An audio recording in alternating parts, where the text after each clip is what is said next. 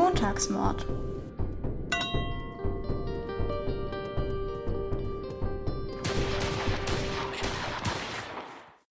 Okay, ja, jetzt tut's.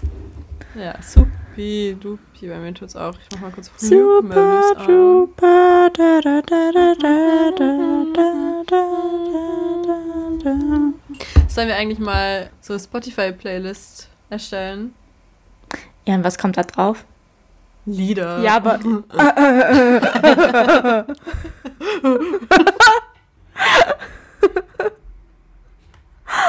okay, das bleibt aber auf jeden Fall drin.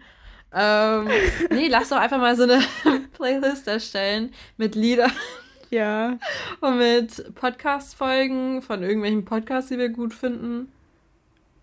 Da machen wir automatisch Werbung für Podcasts, die nicht unserer sind. Ja, gut, aber wir können es ja auch nicht leugnen, dass wir andere Podcasts hören, weißt du, so an sich. Die anderen wissen ja, was wir für Podcasts hören. Ganz ehrlich, wenn ich für My Favorite Murder Werbung mache, dann ist das jetzt irgendwie nur so ein Tropfen auf dem heißen Stein. Ja, aber also mein Musikgeschmack ist halt, also es wird schon eine sehr merkwürdige Playlist, glaube ich. Ja, aber das ist doch das Lustige daran, oder? Da sind wir so ein bisschen closer mit unseren Zuhörern. Wollen die Schlager hören und also was ich halt direkt drauf machen würde, ist der neue Après-Ski-Hit Ischgefieber. Weißt du, was ich ganz toll finde? Wir hören hier in dieser WG schon seit Tagen durchgehend DJ aus den Bergen. Oh, ich liebe das Lied. Das ist so genial. Wir hören es auf Dauerschleife, wirklich. Ja. Lass, wir können uns ja überlegen, aber ich finde sowas echt ganz cool. So eine kleine Montagsmod-Playlist, weißt du? Okay. Sagt uns, ob ihr das cool finden würdet. So. Und wenn nicht, dann ist auch egal. Dann haben wir eine Playlist von, für uns beide. Ja, dann können wir doch eigentlich gleich mal sagen, folgt der Montagsmord-Playlist auf Spotify. Und wie heißt die Montagsmord-Playlist? Montagsmord halt. Aber so heißt doch schon der Podcast. Ja, man sieht ja, dass es eine Playlist ist. Okay, Muss ja nicht. Okay. okay, wir überlegen das Ganze nochmal. Also. Super. Ich mach mal das Intro. Ja, bitte.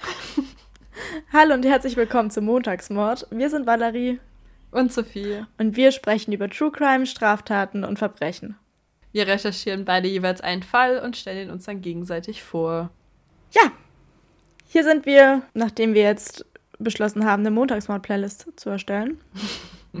ja, stolze Besitzer einer neuen Playlist. Genau, also solltet ihr, wenn die Folge jetzt draußen ist, und Montagsmord eingeben und da sollte eine Playlist da sein, dann haben wir uns dazu entschlossen, eine Playlist zu erstellen. Wenn nicht, dann haben wir uns nicht dazu entschlossen. Aber die Sache ist, Sophie, ist dir was auf unserem Instagram-Account aufgefallen? Ja, ja, natürlich. Also, weißt du, ich habe keine Zeit. Wir, wir schaffen es nicht, ähm, Instagram-Posts hochzuladen. Wie sollen wir es dann schaffen, auch noch eine Playlist zu füttern? Ja, als ob du keine Musik hörst während der Uni oder während der Arbeit. Also bei mir läuft durchgehend Musik. Okay. Wenn ich das so sagen darf, ganz neutral, ohne dass mein Arbeitgeber gerade zuhört. Nein, ich weiß, die wissen das auch. Bei mir macht das jeder. Okay. Ich finde, dann arbeitet man besser.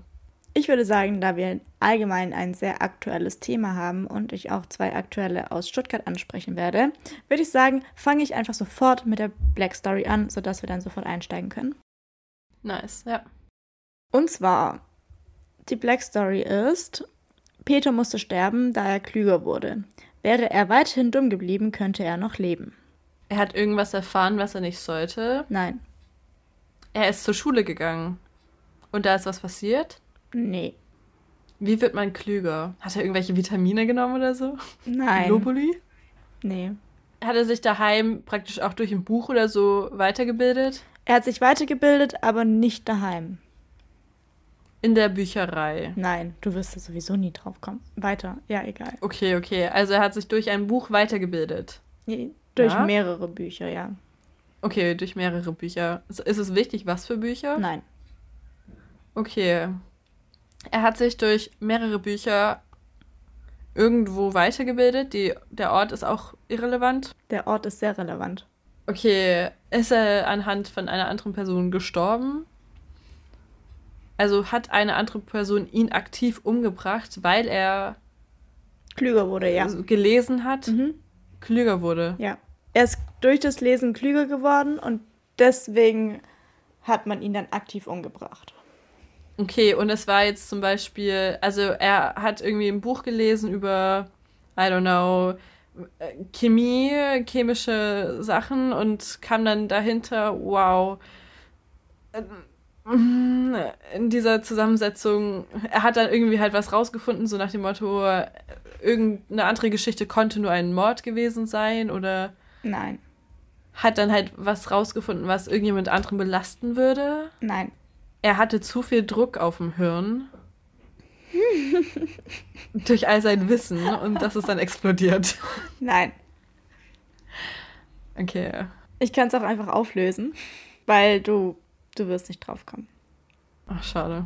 Wobei ich kurz sagen muss, ich weiß nicht, ob man seinen IQ wirklich selber erweitern kann. Also, ich habe das gerade gelesen und dachte mir so, das geht nicht. Also, ich dachte, nee. der IQ ist halt angeboren und kann man nicht ändern. Ich glaube, ich habe mal irgendwas gelesen von wegen, es kann schon abnehmen und halt durch bestimmte Situationen. Weißt du, wenn man jetzt irgendwie zu viel macht, was Gehirnzellen zerstört oder so, weißt du, dann kann es abnehmen, aber ich glaube, es kann nicht zunehmen, oder? also, ich habe hier jetzt mal gerade gegoogelt und hier steht, dass der Intelligenzquotient des Menschen durchaus veränderbar ist, sowohl zum Guten als auch zum Schlechten. Oh, okay, und dass Kreuzworträtsel, Sudokus und zahlreiche Gehirnjogging-Programme angeblich das Ergebnis vom Intelligenztest verbessern sollte. Aber langfristig ist eine Steigerung des Intelligenzquotienten im Erwachsenenalter kaum möglich. Also, wir tun einfach die Lösung dieser Black Story mit Vorsicht genießen. Peter saß wegen Mordes in Virginia im Todestrakt. Die dort geltenden Gesetze besagen allerdings, dass Menschen mit einem geringen IQ nicht hingerichtet werden dürfen. Peter hatte einen IQ von 57. Im Laufe der langjährigen Haftstrafe las er viel und beschäftigte sich mit philosophischen Themen. So stieg sein IQ allerdings auf über 70 und so wurde das Urteil dann vollstreckt. Von 57 auf über 70 ist ja auch eine sehr, sehr krasse Situation. Ja, also ich weiß nicht, ob das so funktioniert, aber ich fand's witzig. Deswegen habe ich sie genommen. Ich habe mir den guten Peter einfach richtig unschuldig vorgestellt, wie er auf einer Wiese sitzt und ein schönes Büchlein liest. Aber ganz bestimmt nicht in Virginia. Im irgendwie im Gefängnis. Okay, also, ich würde einfach mal anfangen. Und zwar mit einer Triggerwarnung. Ganz zu Anfang. Heute geht es um sexuelle Gewalt an Frauen. Weil wer auf Social Media unterwegs ist, der konnte in den letzten zwei Wochen, glaube ich, mit Sicherheit keinen Bogen um den Hashtag Not All Men machen. Bei dem Hashtag geht es da darum zu sagen, ja, wir wissen, nicht alle Männer geben abwertende Kommentare auf der Straße an vorbeilaufende Frauen ab und nicht alle Männer bekrapschen Frauen im Club und nicht jeder Mann tut einer Frau sexuelle Gewalt an. Aber ihr müsst nicht extra anmerken, dass ihr sowas nicht tut, wenn Frauen ihre Erfahrungen teilen. Weil herzlichen Glückwunsch, wenn ihr sowas nicht tut, dann seid ihr schlichtweg einfach nicht gemeint. Das ist halt normal. Genau, genau. Erwartet ihr ernsthaft dafür Applaus, dass man eine Frau nicht wie ein Stück lebendiges Fleisch behandelt? So, es geht jetzt eher vielmehr darum, dass eben viel zu viele Männer sagen, dass sie es nicht machen, aber es gibt genügend Männer da draußen in der Welt, die das eben doch machen. Und das Argument, nicht alle Männer machen das, ist für diejenigen, die dann halt das sagen, nur wichtig, um herauszustellen, dass sie kein Verdächtiger sind, anstatt einfach über das Thema systematische Übergriffe an Frauen, dass, dass man darüber spricht und was dagegen tut. Und diesen Hashtag Not All Men, der ging also so letzte Woche durch die Medien und der Auslöser dafür war der Mord einer. Wieso steht hier 22? Valerie, sie war 33. Einer 33-jährigen Sarah Everard in London. Mhm. Am 3. März hatte sie sich gegen 21 Uhr zu Fuß auf den Weg nach Hause gemacht, als sie bei einer Freundin war. Sie kam nie zu Hause an und einige Tage später wurde ihre Leiche in einem Wald in Kent gefunden und ein Polizeibeamter wurde wegen dringenden Tatverdachts auf Entführung und Mord festgenommen. Daraufhin haben dann unter dem Hashtag Reclaim the Streets tausende Menschen ihre Erfahrungen mit Belästigung und Gewalt geteilt. Und es erschien auch erst kürzlich eine Studie, dass 97 Prozent der 18- bis 24-Jährigen angeben, sexuelle Belästigung im öffentlichen Raum erfahren zu haben also in Großbritannien. Großbritannien. Natürlich meinten dann viele Not all men, so, Hashtag not all men. Und daraufhin begann dann eben diese eine Gegenbewegung, dass es eben natürlich nicht alle Männer sind, aber es sind eben nur 3% bis fast alle Frauen. Oder bis alle Frauen, ja. weißt du? Und es wurden dann eben ziemlich viele Tipps an Männer gegeben, wie sie sich richtig verhalten können, um die Welt für Frauen sicherer zu machen. Unter anderem sollen sie ihre Mitmänner darauf hinweisen, wenn sie sich abfällig über andere Frauen äußern oder einfach dieses Bewusstsein zu schaffen, dass man nicht so über Frauen redet oder dass man einer Frau nicht hinterher pfeifen soll, weil ganz ehrlich, das finden wir absolut nicht cool und wir nehmen das auch nicht als Kompliment an, sondern haben irgendwie eher Angst davor, dass ihr uns was antun wollt. Dass Männer keine Frauen anstarren sollen, zumal man sowieso niemals starren sollte, Abstand halten, wenn man alleine unterwegs ist und sicherstellen, dass wir die Hände sehen können und das Gesicht und man soll uns überholen, anstatt langsam hinter uns hinterher zu laufen und sowas. Und wir wissen, nochmal, wir wissen, es sind nicht alle Männer und es klingt jetzt alles wie vorgeschriebene Regeln, wobei das eigentlich ganz selbstverständliche Sachen sind. Aber wir wissen eben nicht, welche Männer es dann doch sein könnten. Ja, also wie oft ist man dann schon von der Bahn irgendwie abends heimgelaufen oder gerannt und wie oft hast du auch manchmal so den Schlüssel so zwischen den Händen, zwischen den Fingern? Ja. Ja, ich mach's jedes Mal. Also da hat man erstens schon den Schlüssel direkt in der Hand, um halt direkt aufschließen zu können, wenn man daheim ist. Genau. Und zweitens einfach, wenn ich irgendwie jemand mal ins Auge stechen möchte. Ja. Ja. Immer den Schlüssel zwischen die Finger. Ja. Wurdest du denn schon mal sexuell belästigt? Ja. Also ich auch. Und das waren nur, und diese Anführungszeichen sind sehr, sehr, sehr groß geschrieben, es waren nur so Sachen wie Hinterherpfeifen, auf der Sp Straße angesprochen werden, unangebrachte Kosenamen wie Süße und Zuckerpuppe. Mhm. Unangenehme und aufdringliche Blicke oder halt auch an den Arsch gepackt zu werden. So. Und ja, in die Hüfte gezickt. Oh ja. Kennt mhm. man, kennt man. Das sind jetzt keine krassen Übergriffe, so. Also, aber da fängt es halt eben schon an. Und bestes Beispiel, ich bin Dienstagnacht um halb eins nach Hause gefahren. Ich musste am Charlottenplatz umsteigen und dort zehn Minuten warten. So, da steigen so vier Typen aus der Bahn, laufen drei Meter von mir entfernt an mir vorbei. Der eine steht mich schon die ganze Zeit so richtig an, nickt mir zu, macht so eine komische Geste mit seiner Hand und spricht mich an. Ich weiß nicht mehr ganz genau, was der Wortlaut war, aber irgendwie sowas wie, ey Süße, was geht. Hm. Seine Kumpels haben nichts gesagt und die sind dann einfach weitergelaufen. Habe ich irgendwas getan? Nein. Und warum nicht? So, ich war alleine dort an der Haltestelle und ich wollte mich sicherlich nicht mit vier ausgewachsenen Männern anlegen. Aber andererseits denke ich mir so, ich hätte dann doch was sagen sollen. Aber wer weiß, wie die halt reagiert hätten. So. Hm. Ja, manchmal fühlen sie sich auch einfach zu sicher, ja. weißt du? Gerade in der Gruppe und so. Also bei mir, ich bin letzte Woche auch mit meinem Freund hier durch die Stadt gelaufen und du glaubst es nicht, ich bin, ich, ich habe klar gezeigt, das ist mein Freund, weißt du, wir sind Händchen halten rumgelaufen und waren an der Ampel und da stand ein Auto mit so zwei Typen drin der eine lässt wirklich das Fenster runter, pfeift raus, weißt du, mehrere Male, wie einem Hund hinterher, schreit raus, weißt du, richtig, so eklig einfach. Ich dachte mir so, weißt du, wenn man nicht mal irgendwie so mit dem Freund so sicher ja. ist auf der Straße, weißt du, wie, wie viel krasser wäre es dann gewesen, wäre ich alleine gewesen. Ja, genau. Also das mit dem Freund unterwegs sein und denken, man ist sicher, das ist äh, auch am Dienstag passiert. Das ist ein viel, viel krasserer Fall als das, was wir gerade erlebt haben. Und zwar ja. haben vier junge Männer zwischen, 16, äh, zwischen doch 16 und 19 waren die, glaube ich, 17 und 19, ein 13-jähriges Mädchen und deren 16-jährigen Freund gezwungen oder Bekannten, an der Haltestelle in Wendlingen aus der Bahn zu steigen. Das haben die dann auch gemacht, weil sie keine andere Wahl hatten und wurden kurz darauf voneinander im Gewerbegebiet getrennt, in dem der Freund des Mädchens mit einem Schlagstock bedroht und geschlagen wurde. Währenddessen wurde das Mädchen von zwei Tätern vergewaltigt. Alter. Nach der Tat konnte dann der Freund oder Bekannte, ich weiß es nicht, den Notruf wählen und die Täter wurden dann auch am Bahnhof in Kirchheim-Ödlingen festgenommen und das Mädchen wurde im Krankenhaus versorgt. Wie das Ganze ausgeht, wissen wir noch nicht. Die Ermittlungen dauern an, aber auch ein paar Tage zuvor wurde in Göppingen eine Elfjährige vergewaltigt und die frage ich mich, wann es endlich aufhört, zumal das sind Kinder und das macht es einfach alles nochmal so viel krasser. Also nicht, dass es weniger schlimm wäre, wenn es eine Frau wäre oder sowas. Aber ich finde so Kinder, das ist dann nochmal eine Spur krasser. Ja, man denkt halt immer, Kinder sind so unschuldig, denen wird dadurch die Unschuld genommen. Ja, und dann soll bitte nochmal einmal jemand sagen, es liegt daran, dass Frauen sich falsch gekleidet hätten, so. Das ist eh so das Dümmste, ein was man gehört ekliges hat. Argument, das jetzt schon so oft widerlegt wurde. Also allein bei Kindern, weißt du, viele Kinder werden auch daheim vergewaltigt Ja. oder missbraucht von Familienmitgliedern. Wa- Was tragen die denn dort? Weißt du, Schlafanzüge? I, I don't know. Blöd, einfach nächstes Argument bitte. Ja. Ah, ja.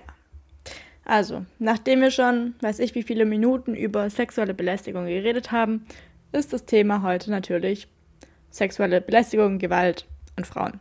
Schweres Thema und ich habe eigentlich jetzt schon keinen Bock mehr, aber man muss darüber reden, man darf es nicht totschweigen und wir ziehen das jetzt durch und essen einfach ein Stück Schokolade und ja, Trinken ein Gläschen Wein. ha? genau. Ich habe leider keine Schokolade mehr.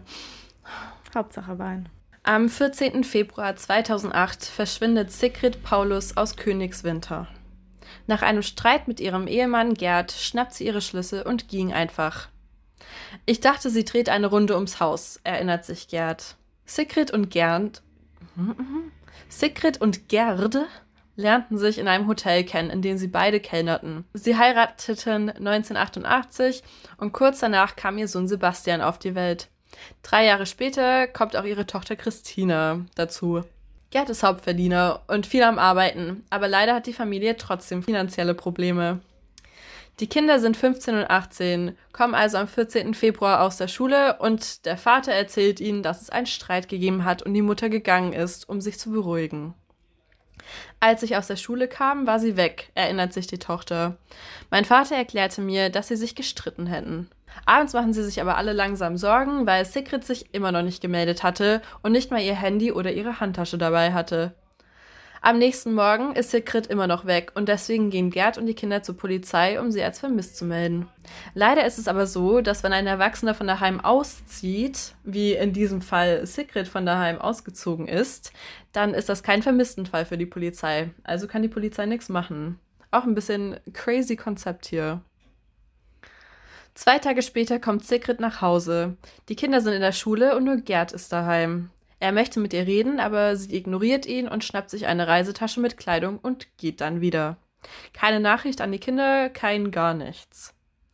Damit geht Gerd natürlich direkt zur Polizei, doch leider gibt es da wieder die gleichen Aussagen. Sigrid ist eine erwachsene Frau, bla bla bla, sie kann tun und lassen, was sie mag. Eine Woche später holt sie ihre restliche Kleidung ab und ist dabei aber nicht alleine. Sie ist in Begleitung von zwei Männern. Sie sollen mit einem weißen Kleinbus mit Kölner Kennzeichen angekommen sein, laut Fahndungsaufruf der Bonner Polizei. Die Kinder sind verzweifelt. Ihre Mutter möchte irgendwie einfach nichts mehr mit ihnen zu tun haben, so ganz plötzlich.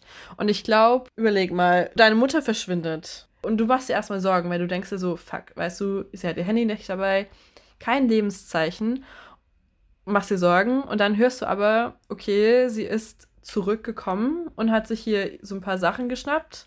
Das heißt ja erstmal, ihr geht's gut. Also erstmal Erleichterung. Und dann kommt aber dieser Gedanke so, okay, fuck. So, sie kam zurück, hat sich ihre Sachen geschnappt und will trotzdem irgendwie nichts mit uns zu tun haben. Ja. Weißt du, wie ich meine? So, sie findet uns irgendwie alle scheiße. Ja, vor allen Dingen Naja. gegenüber den Kindern, also das muss doch dann auch der Polizei irgendwie klar sein, dass so, also ich, ja, Mütter können so und so sein, aber dass man von jetzt auf gleich das Leben komplett umkrempelt, den Kontakt zur Familie abbricht ähm, und die Kinder, von denen, also alle Nachbarn sagen auch, die Mutter war so lieb, die Kinder haben sie geliebt, es herrschte so eine harmonische Familiensituation zwischen Mutter und Kindern, also alles echt richtig gut. Und dass die Mutter dann von einem Tag auf den nächsten einfach so verschwindet, ist halt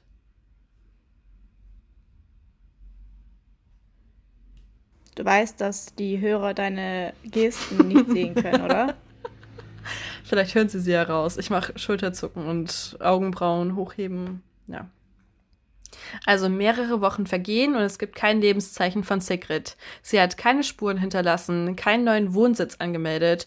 Und auch als ihr Vater im August 2011 stirbt oder ihre Tochter im gleichen Jahr heiratet, kein Zeichen von ihr.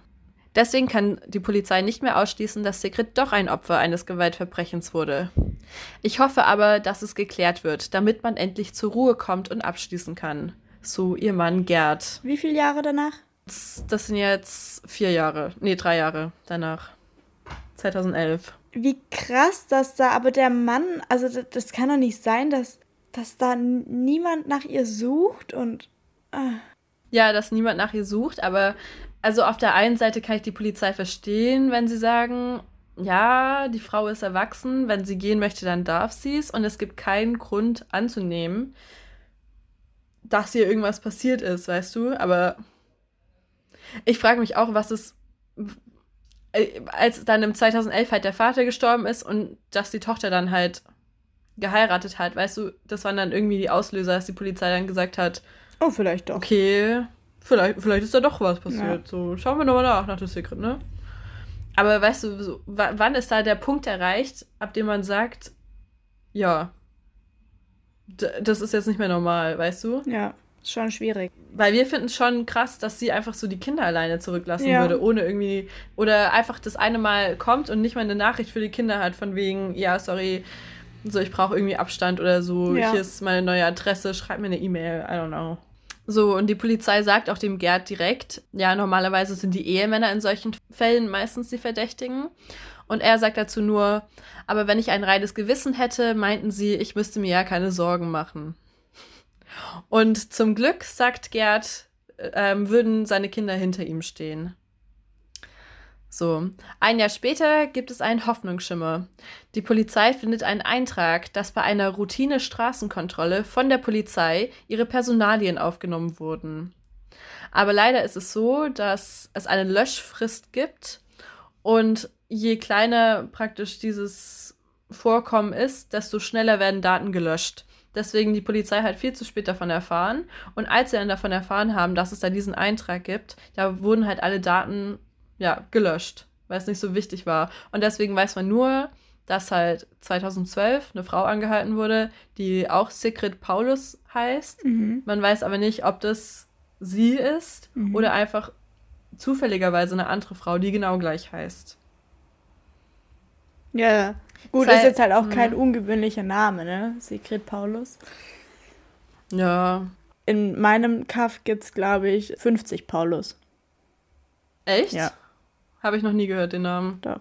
Also ich meine, er ist ja jetzt nicht so übelst kreativ oder so, der Name, weißt du, aber. Ja. 2010 lernt Gerd eine neue Frau kennen, die dann auch in das Haus eingezogen ist. Also zwei Jahre nach dem Verschwinden einfach mal. Ich finde, wenn man halt, die waren ja da fast 30 Jahre verheiratet, weißt du, er und seine Frau.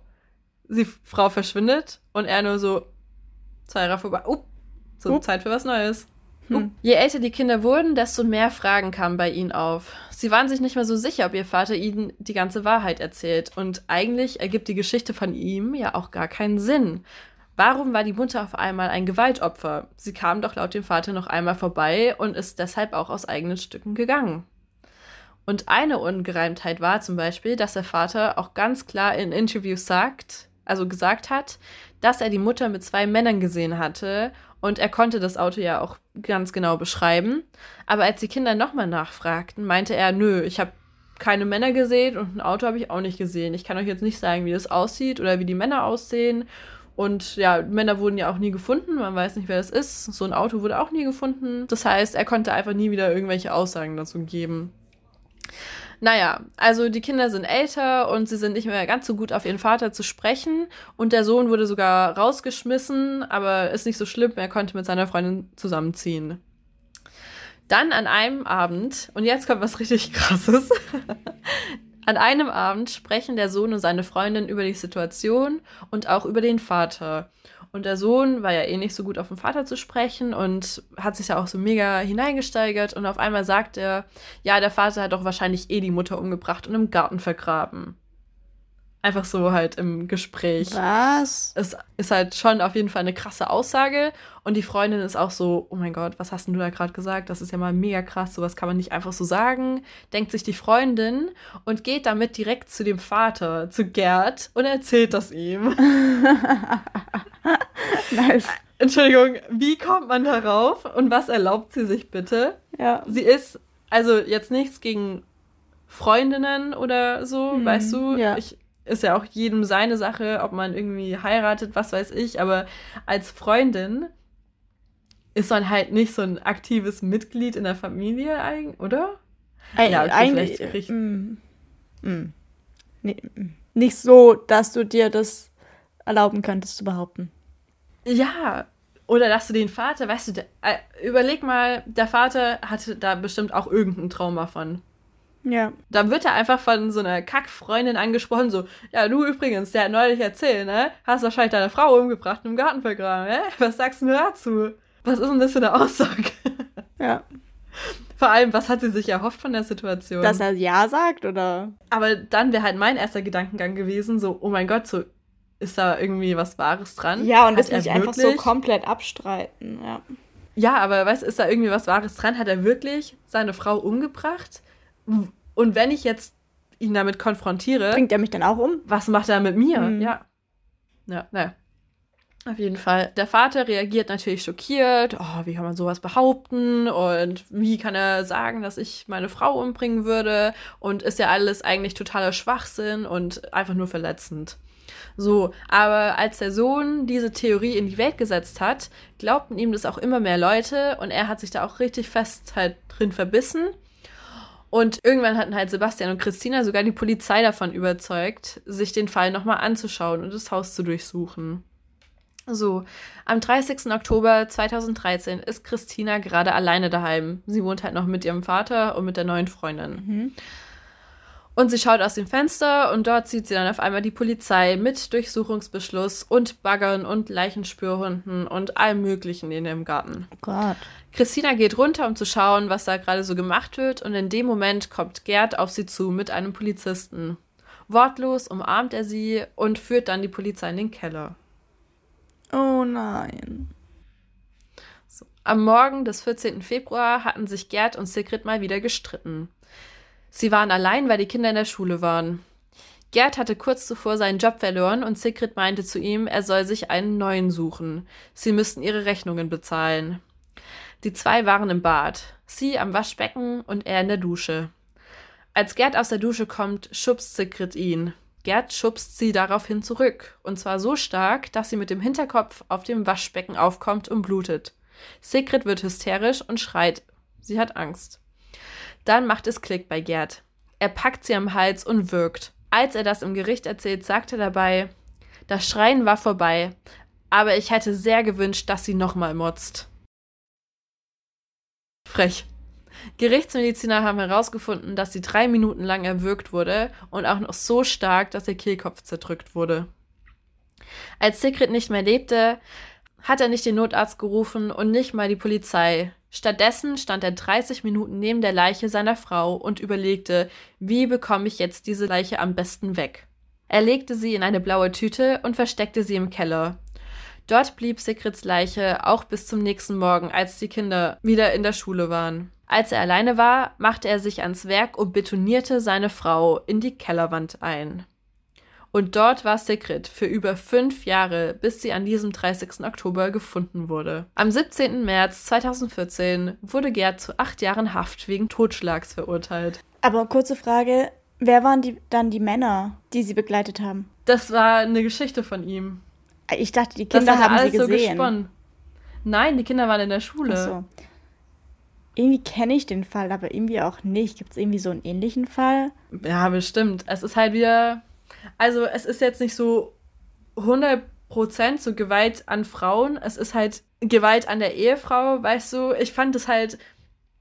Als ich diese Aussage gelesen habe mit, ja, so, ich habe sie dann erwürgt und jetzt soll sie noch einmal motzen, weißt du? Das fand ich schon wieder so.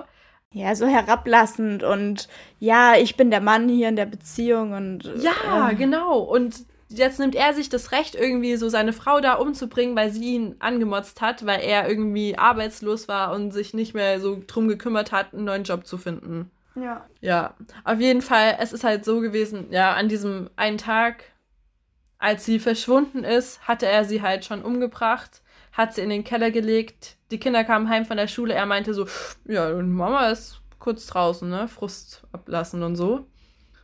Dabei war sie schon im Keller tot und hat es seinen Kindern all diese Jahre vorgespielt. Weißt du, die Kinder waren im Haus, haben ihre Mutter vermisst, denen ging's schlecht, sie haben getrauert und dabei war die Mutter die ganze Zeit im Keller. Sie war gar nicht so weit weg.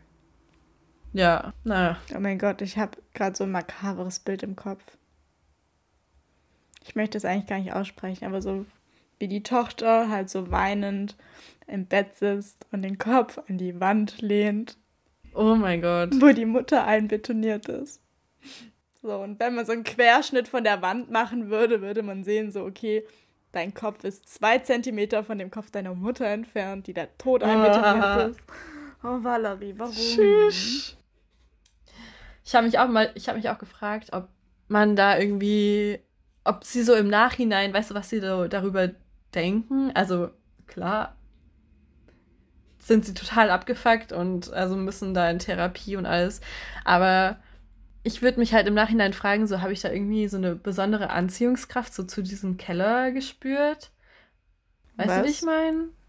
Ja, ich weiß auch nicht. Ich glaube nicht. Weißt du so. okay. Vielleicht, ja, ist halt nur so ein dummer Gedanke von mir, vielleicht. Irgendwie hätte ich mich halt gefragt, so, kann es sein, dass ich das irgendwie wusste, dass da irgendwas an diesem Keller ist oder so, so, oh mein Gott. Hm. Uh, I don't know. Naja. Gut, das war jetzt kurz und knackig. Gerd ist in Haft, wird aber. Na. Nächstes Jahr eigentlich freigelassen, oder? Was hat er bekommen lebenslänglich? Acht Jahre. Wie bitte? Ich, ich habe doch gerade gesagt, er wurde zu acht Jahren Haft wegen Totschlags verurteilt. Weil er das Gericht irgendwie überzeugen konnte, dass er halt einfach wütend war. Ne? Und wenn man halt als Mann wütend ist, dann kann man schon mal seine Ehefrau umbringen. Das ist doch nicht den ja ernst. Ja. Ja, dann kommt er wieder raus. Der Gute. Und ich hoffe, dass seine neue sich, dass sie nicht mehr, also mit ihm zusammen ist. Ja, aber es ist doch immer so, dass so Straftäter irgendwie immer die große Liebe finden, oder? Also Straftäter sind immer verheiratet. Ja. Ob sie dann während der Haftzeit jemanden finden oder danach sich alle irgendwie an sie ranschmeißen, irgendwas ich glaube, ist es dieser Bad Boy-Status? Ja, vielleicht möchte sie aber auch einfach als einbetonierte Leiche in der Wand enden. Ist vielleicht ein Fetisch für manche. Ich wollte genau gerade das Gleiche sagen. also, jedem das seine. Ja. Okay. Willst du von einem Sexualmord sprechen? Ich rede von meinem Sexualmord. Mein Fall ist ziemlich bekannt und aus dem Jahr 1990. Der ist in Sachsen-Anhalt geschehen, genauer gesagt in Dessau-Rosslau ist es geschehen. Und zwar geht es um den Sexualmord an Yang Ji Lee. Oder so. Yang Ji Lee ist 25 Jahre alt, ist eine Austauschstudentin im fünften Semester an der Hochschule Anhalt in Dessau und studiert dort Architektur. Eigentlich kommt sie aus der chinesischen Provinz Henan, wo sie auch schon studiert hatte. Sie spricht kaum Deutsch und studiert den Studiengang eben auf Englisch. Als sie am Mittwochabend, dem 11. Mai 2016, erst abends einkaufen geht, dann geht sie wieder nach Hause und geht dann um halb neun abends aus ihrer WG, um eine Runde joggen zu gehen. So, ja, im Mai um halb neun joggen zu gehen, weiß ich jetzt auch nicht, ob das so klug ist, aber nun gut. Ja, würde ich jetzt nicht unbedingt machen, ich aber ich gehe halt auch prinzipiell nicht joggen.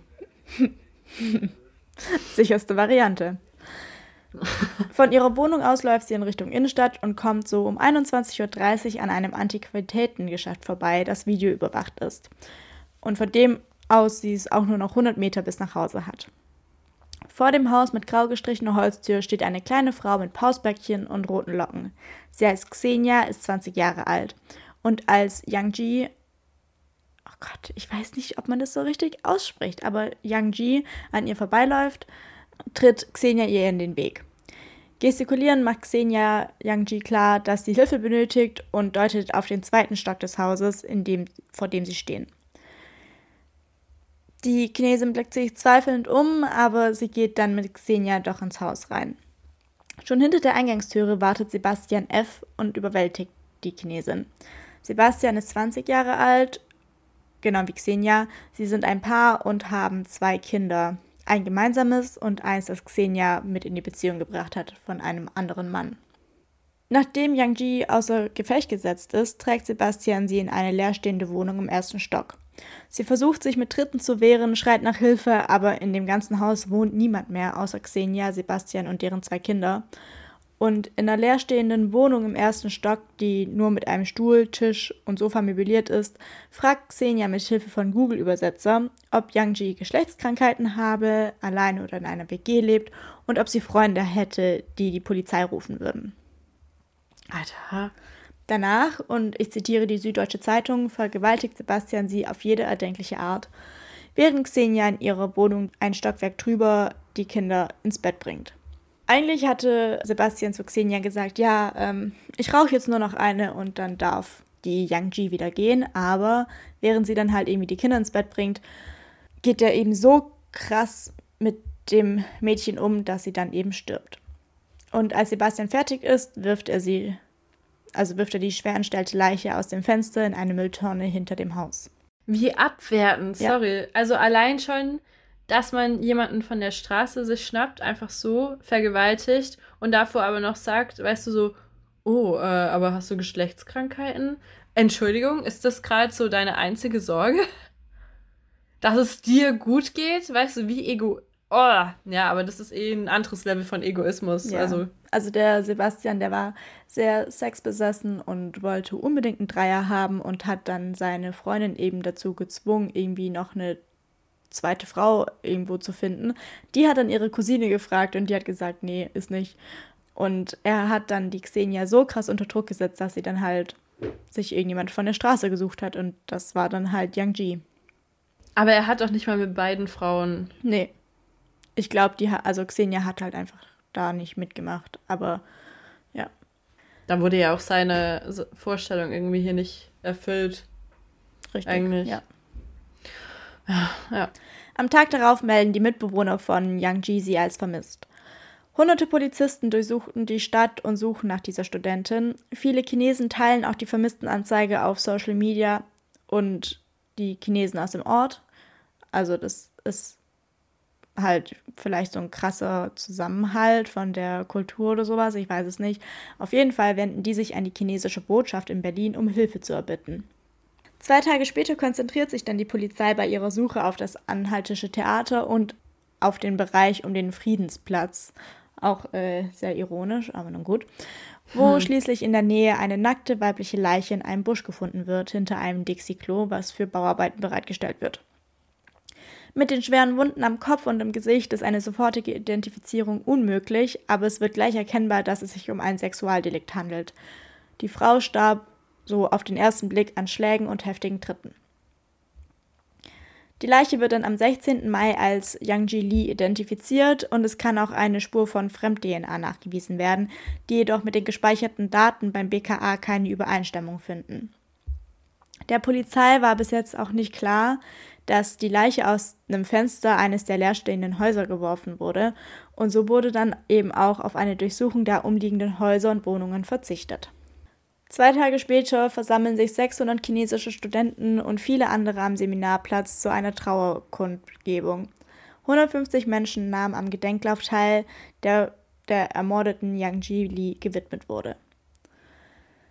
So, die Leiche wurde gefunden und es war klar, wer die Leiche ist. Daraufhin melden sich Sebastian und Xenia bei Sebastians Mutter. Sie ist nämlich Polizeibeamtin. Ach nee. Ihr erzählen sie, sie hätten sich vor ein paar Tagen mit einer Chinesin getroffen, um einvernehmlichen Sex mit ihr zu haben. Und jetzt sei dann eine tote Chinesin aufgefunden worden, obwohl die ihre Chinesin unverletzt die Wohnung verlassen hätte. Jetzt seien sie sich unsicher, was sie tun sollen und ob die gefundene Leiche die Chinesin sei, die bei ihnen war und ob man DNA von ihnen auf ihr finden könnte. So, die Mutter Ramona, die meint, die zwei müssen am nächsten Tag zur Polizei und dort eine Aussage machen. Und das tut das junge Paar dann auch.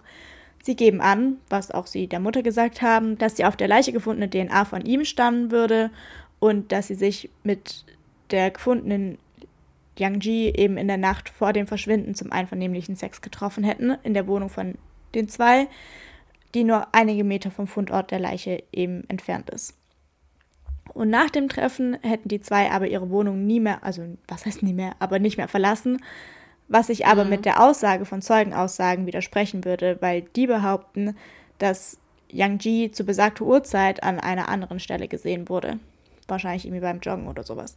Das Paar streitet jede Verwicklung in die Tat ab, sie werden aber wegen der übereinstimmenden DNA und wegen Verdachts des gemeinschaftlichen Mordes in U-Haft genommen.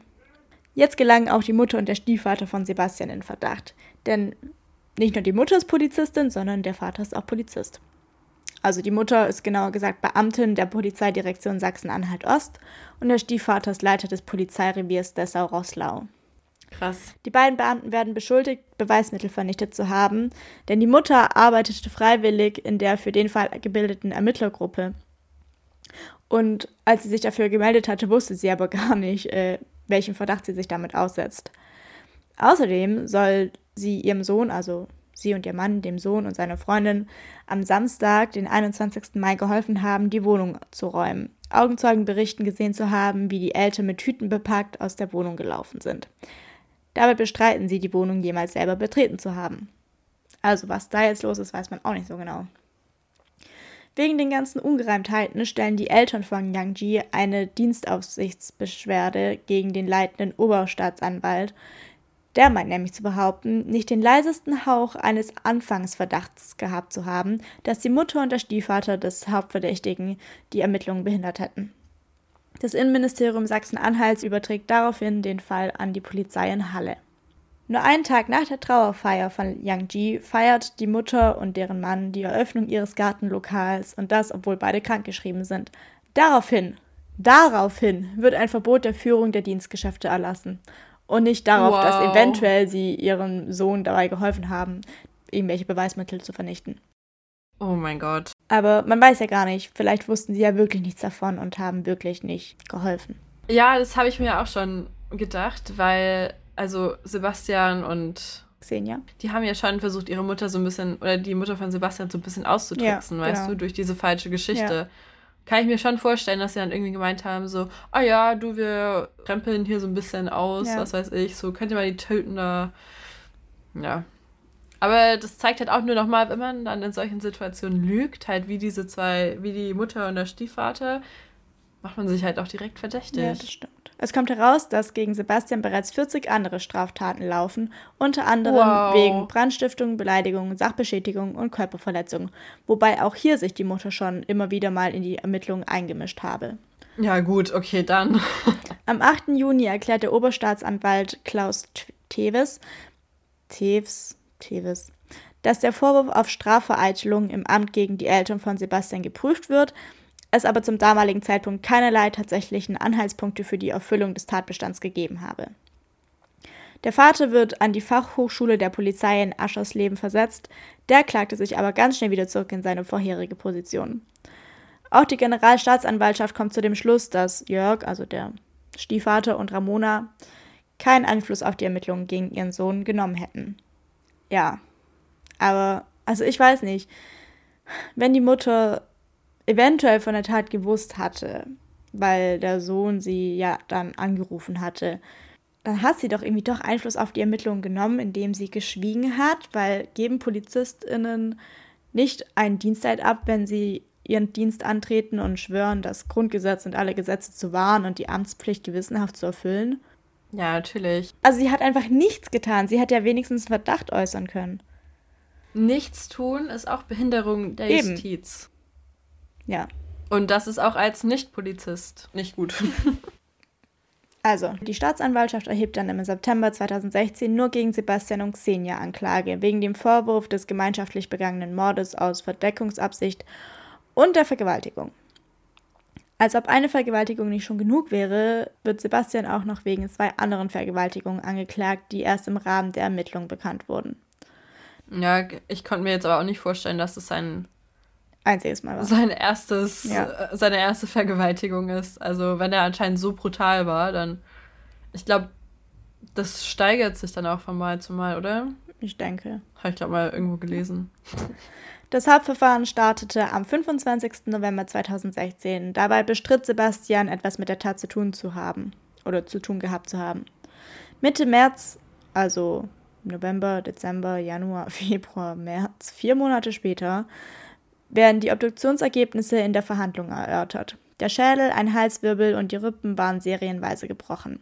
Der Hals wies Wirkemale auf, der Mund, die Brüste und Genitalien wurden malträtiert.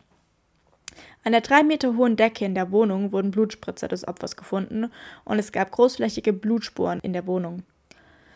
Der Gerichtsmediziner spricht von einem mehrstündigen, schmerzhaften Todeskampf. Am 4. August 2017 wird Sebastian wegen Vergewaltigung und Mord zu lebenslanger Haft verurteilt. Das Gericht stellt bei ihm die besondere Schwere der Schuld fest. Xenia bekommt wegen sexueller Nötigung eine Jugendstrafe von fünf Jahren und sechs Monaten. Außerdem müssen sie 60.000 Euro Schmerzensgeld zahlen. An wen? Ich schätze mal an die Eltern und das finde ich aber irgendwie so.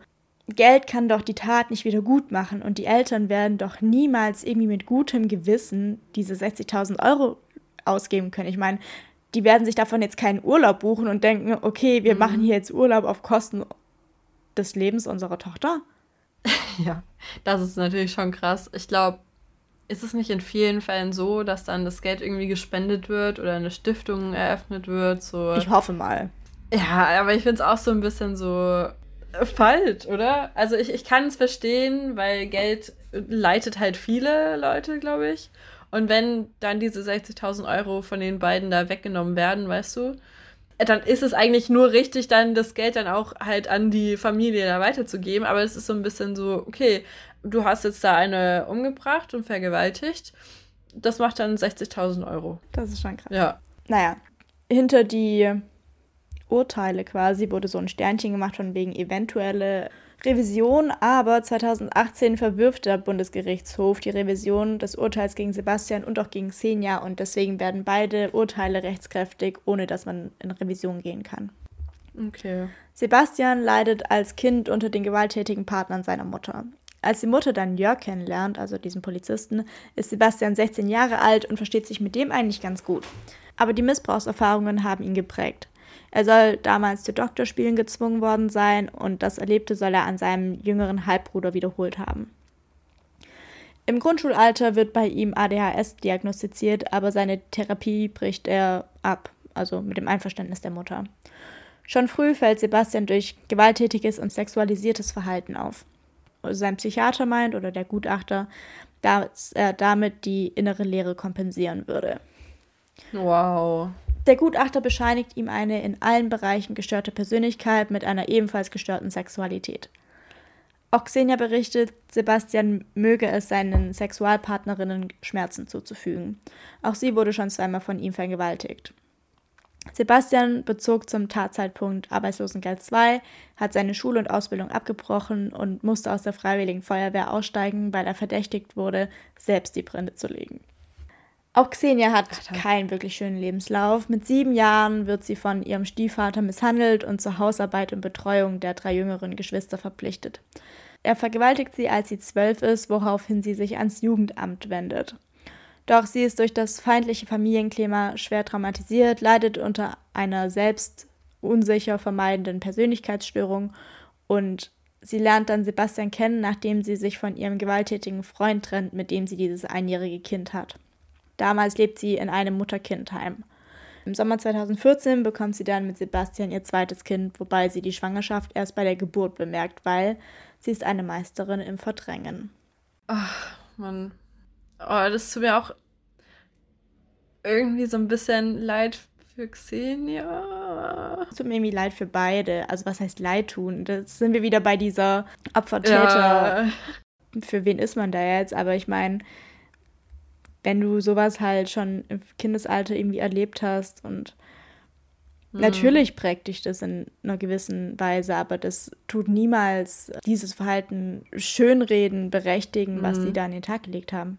Aber ganz ehrlich, nach all dem muss ich sagen, die Mutter von Sebastian ist auch einfach mitschuldig. Also ich finde, klar, man, man weiß nicht alles, was daheim vorgeht, aber wenn er so missbraucht wurde von all ihren Partnern, weißt du, dann ist das schon mal nicht so toll. Und dann wird es diagnostiziert, dass er mehrere Störungen hat und weißt du, die Leere füllen muss mit irgendwas. Sie weiß Bescheid darüber und es wird aber nichts gemacht, um ihm zu helfen oder um ihn gewissermaßen, weißt du, so nicht ruhig zu stellen, aber halt, weißt du. Ja, ja, also, aber das Gutachten wurde erst beim Verfahren erstellt. Also das wusste man nicht Ach so, davor. ich dachte schon. Nee, nee, nee, das kam erst im Verfahren Ich dachte raus. schon zu Schulzeiten oder so. Nee, ja, zu gut. Schulzeiten wurde ADHS festgestellt. Und ADHS ja, gut, ist jetzt nicht die krasseste Krankheit. Also jeder zweite hat ja heutzutage irgendwie ADHS. Ich habe auch. Ja. das merkt man auch mega. Ja. Nicht. Ja. Ja, ist schon wieder echt schwierig. Also, äh, auf der einen Seite denke ich mir halt so, okay, richtig kacke Kindheit, weißt du, ihm wurde halt auch echt nicht geholfen dadurch. Auf der anderen Seite denke ich mir so, hey, es gibt so viele, die eine scheiß Kindheit haben und die nicht meinen, dass sie das irgendwie dann so verarbeiten müssen. Ja. Ich weiß aber auch nicht, ob man da jetzt so groß die Wahl hat, aber you know. Ja, entweder gehst du halt so mit damit um oder so. Also es glaub, ich glaube, es kann sich immer in zwei krasse Extreme wandeln. Also man sagt ja auch, gut, ich bin jetzt hier kein Psychiater, ich habe keine Psychologie studiert, ich habe, aber man sagt ja so, wenn jemand vergewaltigt wurde, dann entwickelt sich das irgendwie dann zwei, also in zwei krasse Richtungen. Entweder du möchtest nie jemand von jemandem angefasst werden und mit Sex und im Allgemeinen so körperlicher Nähe gar nichts mehr zu tun haben.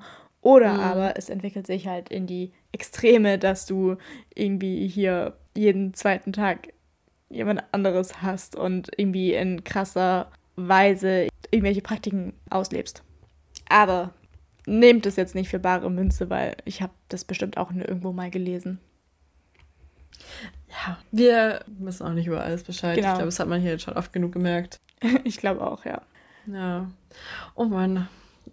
Wieder mal richtig deprimierend. Ja. Ich finde, wir starten die Folgen immer so richtig so, ja, hi und herzlich willkommen zum Montagsmord. Weißt du, so richtig, uh, Power, Energie. Und dann nach den Fällen sind wir immer so müde und ausgelaugt und einfach fertig mit dieser Welt und allem, ja, oder? es ist einfach so deprimierend, was da draußen alles passiert. Mhm. Und ja. Haben wir denn noch was Schönes zum Schluss? Ich glaube nicht. Ich glaube irgendwie auch nicht. Naja, ich fand es eigentlich ganz schön. So, wir sind gerade zwar beide arg im Stress, aber ihr habt uns geschrieben ziemlich viel und das war ja. sehr schön. Ich habe mir dann irgendwie zwischen ein paar Vorlesungen oder vielleicht auch während irgendwelchen Vorlesungen kurz Zeit genommen, um euch zu antworten. Und ja, das war so, hat, hat ein bisschen meinen Tag verschönert, mit ja. euch in Kontakt zu sein. Das war sehr, sehr schön. Also schreibt uns immer gerne. Ich finde es auch immer richtig schön. Also gutes Feedback natürlich. Ja. Es muntert schon auf, weil ja, wir, wir geben ja auch nur unser Bestes. Wir versuchen so das meiste. Nur, nur das Beste aus, für euch. Aus unserem Nichtwissen zu machen. Ja. Also wir sind ja keineswegs Podcast-Experten und. Überhaupt nicht. Aber. Das war auch eine richtig spontane Situation da. Und wer hätte gedacht, dass wir jetzt schon, weißt du noch, die ersten paar Folgen, wir so, wow, Folge 5. Hättest du gedacht, dass wir mal eine Folge 5 haben? Und jetzt sind wir so, was, Folge 27? 28. 28? Ja. Ich weiß schon gar nicht mehr. Ja, genau. Ähm, für die kommenden Folgen dürft ihr uns auch gerne immer wieder Themen vorschlagen. Ja. Also sowohl Fälle als auch Themen weil ich finde, so langsam wird es schwierig mit den Themen. Ja. Also das ist immer aus. so, welches Thema nehmen wir? So, wie formulieren wir das am besten? Kann man das überhaupt recherchieren? Findet man dazu was? Ja. Und ja. Also gerne, gerne Themenvorschläge. Wir können ja auch mal so eine kleine Reise durch Deutschland machen. Weißt du? So, was gibt's für Themen in diesem Ort? Boah, das wird richtig schwierig. Das wird richtig krass zu recherchieren. Denkst du? Ich glaube schon. Du gibst einfach nur so Fälle so und so ein, ja, okay. oder? Ja, wir können ja mal gucken. Können wir mal schauen. So ein Roadtrip und irgendwann machen wir da mal eine Tour und wir folgen genau dieser Strecke. wir besuchen die Tatorte. Oh. Ja, also in dieser sehr mittlerweile wieder deprimierenden Zeit. Also man dachte irgendwie zwischendurch, es wird wieder besser und die Zahlen gehen runter und Lockerungen hier und da. Und ach, übrigens, mein Highlight war, ich war bei Ikea, konnte einkaufen gehen. Ich hatte kurz überlegt, in meinem Abi-Ballkleid und in hohen Schuhen zu gehen, weil es war einfach so, oh mein Gott, ich darf raus, ohne irgendwie. Also es ist nicht nur, ich gehe kurz beim Rewe einkaufen, sondern ich gehe so richtig raus. Äh, habe mich dann mhm. dagegen entschieden, aber habe mich trotzdem ziemlich schick gemacht. Ja, das war mein Highlight. Aber ich hoffe für euch da draußen, dass wir mit unserem Podcast euch irgendwie so die letzte Stunde verschönern konnten. Und haltet, haltet Ja. durch. Ich weiß auch nicht so wirklich, was ich sagen soll, weil man kann nicht sagen, es ist, genau, wir versuchen auch nichts anderes, außer irgendwie klarzukommen. Ja. Ja, Also, echt so. Wir hoffen, es geht euch gut und wenn nicht, dann, dann ist es auch okay. Ähm, Schreibt uns mal, ob es euch gut geht. Genau. Und dann würde ich sagen, abonniert uns auf Facebook, Twitter und Mhm. Instagram. Hört uns, wo immer ihr uns eh schon hört. Falls ihr irgendwo hören solltet oder keine Ahnung, vorgeschlagen habt euren Freunden, hey, hört die mal, gibt's eigentlich überall zu hören. Montagsmord, cooler Podcast. Und die sagen, hey, ich höre irgendwie auf der und der Streaming-Plattform, aber die gibt's da nicht. Dann schreibt uns doch gerne, dann können wir das nämlich äh, ganz, ganz schnell beheben und unseren Podcast auch dort hochladen. Ansonsten, genau, empfehlt uns weiter, schreibt uns und wir hören uns in zwei Wochen wieder. Also bis dann. Tschüss!